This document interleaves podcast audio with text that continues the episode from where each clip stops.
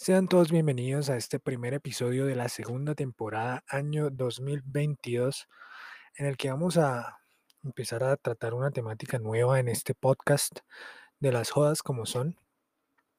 Eh, inicialmente quisiera hacer eh, o me gustaría enfocar esta temporada en recordar a seres queridos que ya partieron y las enseñanzas que nos dejaron. En este caso voy a enfocarlo a lo que fue mi papá y esas historias y esas enseñanzas que, que realmente impactaron en, durante su tiempo en vida.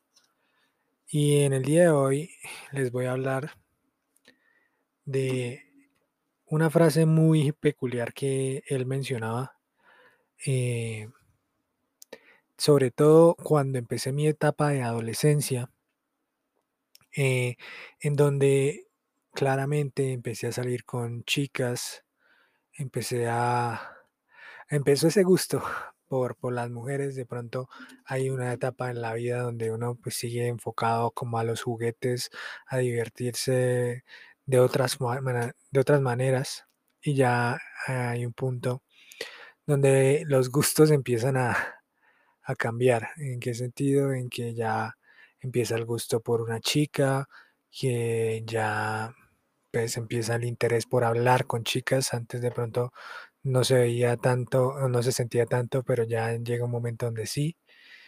Entonces, eh, en este instante me viene a mi mente esa frase que él tanto me decía. Y es que cuando yo tuve mi primera novia, digamos que yo no fui capaz de comentarle a mi papá, no sé si por miedo, en realidad nunca, nunca me puse a analizar qué, cuál fue la razón. Eh, simplemente yo me acuerdo que tuve mi primera novia y fue como muy a escondidas. Obviamente mis amigos sí lo sabían, pero yo para mi papá, eh, no, una amiga. Y ya, eh, voy a salir con una amiga y con otros amigos y casi siempre mis planes con esa primera novia tenían o venían incluidas eh, otras parejas, otros amigos, pues para hacerlo menos evidente. Ya hubo una época casi de a los 15, 16 años en donde realmente dije, no, yo ya tengo que enfrentar a mi papá y decirle que ya tengo novia. Obviamente ella no era mi primera novia, pero pues para mi papá de pronto sí iba a ser la primera así súper oficial. Entonces, el día que yo le dije a mi papá, él siempre empezaba a molestarme con la siguiente frase. Él decía, el que busca novia es porque se va a casar y el que se casa busca casa. Así que como usted ya tiene novia, ya le voy a listar una cajita para que vaya listando sus cosas porque pues ya, ya no, ya estoy listo para irme. Entonces eso le causaba mucha risa, e, era, era muy chistoso cuando él lo decía frente a otros amigos porque claramente se notaba eh, lo vieja escuela que podía ser él. Entonces, en ese sentido, era muy cómico recordar a mi papá cuando él me decía eso, porque de verdad eh, fue algo que impactó eh, en el sentido de que mis amigos siempre pensaron que no, su papá es súper estricto, su papá no lo va a dejar tener novia, y en realidad es que molestando o sin molestar, él siempre decía, no, es que usted se tiene que poner a buscar novia por allá a los 30 años, de resto son puras amigas. O sea que probablemente esa primera novia oficial que yo le dije que, que, que yo le presenté, para él, nunca fue una novia, para él de pronto solo fue una amiga. Entonces, es interesante. Sin embargo, ahorita estoy en una relación ya de, casi dos años en la que se vio un cambio o realmente hubo una transición en lo que fue su reacción de Sergio teniendo novia a los 15 años, allá Sergio teniendo novia a sus 22 años, donde las circunstancias es que ya no soy un estudiante de colegio, no estaba en mis últimos años del colegio, sino que ya era un profesional o ya me estaba graduando prácticamente de mi carrera profesional. Entonces, se notó que, que ya las circunstancias daban a entender que pues yo ya no era un niño o que yo ya no era un joven de pronto más inmaduro, sino que ya había tenido experiencias eh, que me hacían más consciente de lo que era una relación, de la seriedad que había que tener, el compromiso. Y él también lo entendió como que yo ya no era un capricho de colegio, sino que ya era pues eh, esa necesidad de, de tener algún, alguna compañera eh, de aventuras, como se dice. Entonces, esta, esta historia pues me hace pensar de que los padres hoy en día, eh, de pronto las generaciones, las últimas generaciones, son padres un poco más abiertos a ese tema, porque de pronto ellos mismos lo alcanzaron a vivir en sus propias adolescencias, eh, una, un, digamos, algo más abierto en, en el sentido de las salidas con personas del sexo opuesto, las parejas a temprana edad, eh, muchas cosas que se desarrollan que de pronto en épocas anteriores era otro cuento diferente, de pronto para la generación de mi papá, una adolescencia no iba tan enfocada a tener novias, sino que de pronto era un poco más sano, y ya lo que él decía, novia es para casarse, y ya irse de la casa de los padres, pues probablemente sí era muy real y muy de la época. Y por eso yo también lo entendía, porque eh, en esa parte ellos pues no pueden esperar nada más si esa era la, la educación que se les daba o el ejemplo que se les da. Eh, entonces, eh, yo creo que hoy en día, pues se podría decir que se han perdido los, muchos dirán, ¿no? Se han perdido los valores, se han perdido las, las buenas, las buenas prácticas, podríamos decirlo. Pero pues es que el contexto cambia. Sin embargo, si uno se pone a analizar, tampoco es que haya mucha diferencia porque en esa época, pues, no es como que en esa época no se presentaran embarazos eh, a corta edad, porque incluso de pronto en esta, en hoy en día podemos ver que, que no hay una relación formal, ¿sí? No es como antes de que si tuvieran, si está embarazada, entonces se tienen que casar. De pronto ya hoy no se ve eso, pero igual sucedía.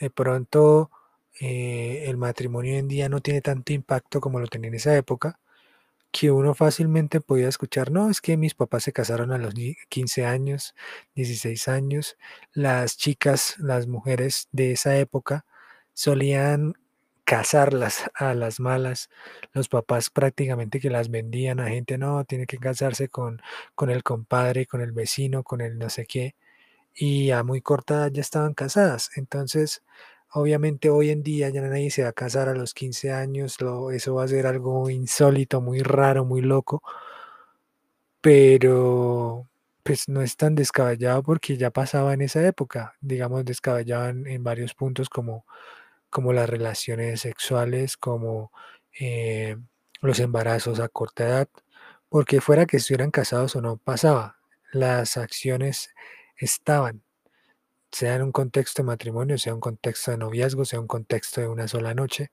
sucedía. Entonces, pues eh, yo creo que hoy en día podemos, podemos llegar a tener formas de pensar diferentes. Algunos pueden mantener esa forma de pensar eh, de pronto a la vieja escuela, eh, que tuvieron muy marcadas las enseñanzas de sus padres y que consideran correcto mantenerlo todavía por otras generaciones. Sin embargo, tenemos los casos eh, pues de las generaciones de mentes más abiertas, más liberales.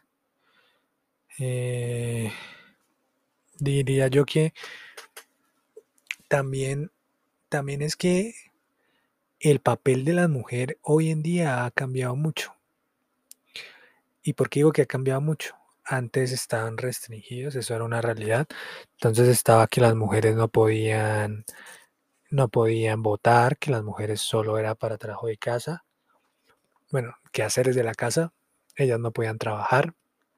Entonces hoy en día las mujeres se han empoderado tanto hasta el grado de que han hecho cambiar toda la realidad de, de las cosas.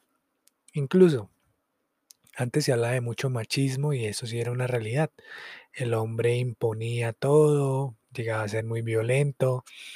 Incluso podríamos decir que, que el hombre por debajeaba a la mujer por su condición de que ellos sí trabajaban, que ellos eran los que proveían, etcétera, etcétera. Pero hoy con esta revolución que vemos, pues la mujer ya pasó a un segundo plano, a un primer plano, perdón, dejó de estar como segundo plato, sino ya hace parte de una pelea constante de quién se queda con la quién, quién mantiene esa superioridad. Si el hombre va a mantener su, por así decirlo, entre comillas, patriarcado, o si ahora la mujer es la que va a tomar la batuta, que ya se ven muchos casos, parejas que ya manejan un tema de que la mujer es la que trabaja y el hombre es el que se encarga de la casa.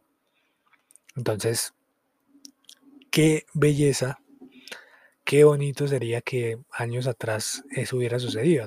Digo, que nuestros antepasados hubieran entendido que hubieran asimilado esa igualdad de condiciones de, de todo. Pero pues no se puede juzgar porque es que desde muchos años atrás, siglos atrás, era lo que veníamos viviendo. ¿Por qué se generó eso? ¿Por qué se llegó hasta ese punto? Se podría decir que, que hay muchas razones que llevaron a esto, pero claramente hoy en día vivimos algo completamente diferente. No me imagino un viajero del tiempo que fuera que de la época de los, de los años, no sé, del, principio del siglo pasado, al principio de los 1900, viajar al futuro y llegar a la época en la que estamos. No podría imaginarme el choque tan grande que, que, enfrentaría viendo todo lo que ha cambiado.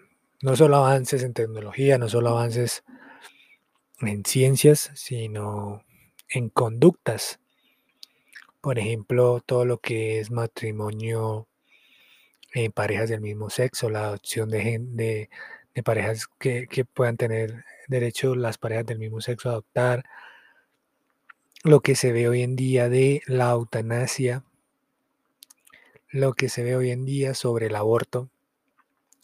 Si hoy en día sigue siendo controversial, sigue siendo un tema polémico para las generaciones más antiguas que aún viven, como para las nuevas que tampoco comparten esos pensamientos, ¿cómo será para esa gente súper conservadora de hace tantos años? Entonces, eh, la idea de este primer episodio era compartir con ustedes una anécdota sobre, sobre una de las enseñanzas de mi padre y poder también así recordar o analizar un poco, reflexionar un poco sobre los cambios que ha tenido la humanidad en el último siglo con respecto a esas formas de pensar. Entonces, espero puedan seguir mi podcast. Trataré de subir por lo menos un episodio a la semana.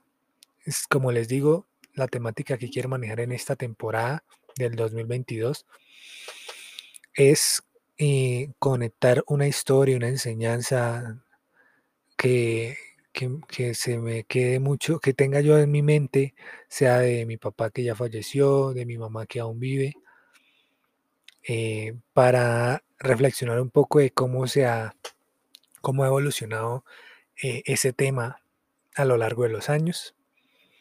Estos podcasts solo duran 15 minutos para que los puedan disfrutar y puedan seguirme en mis diferentes redes sociales. Me pueden conseguir como Red Sign Real Espero estén muy bien y nos vemos en el próximo episodio.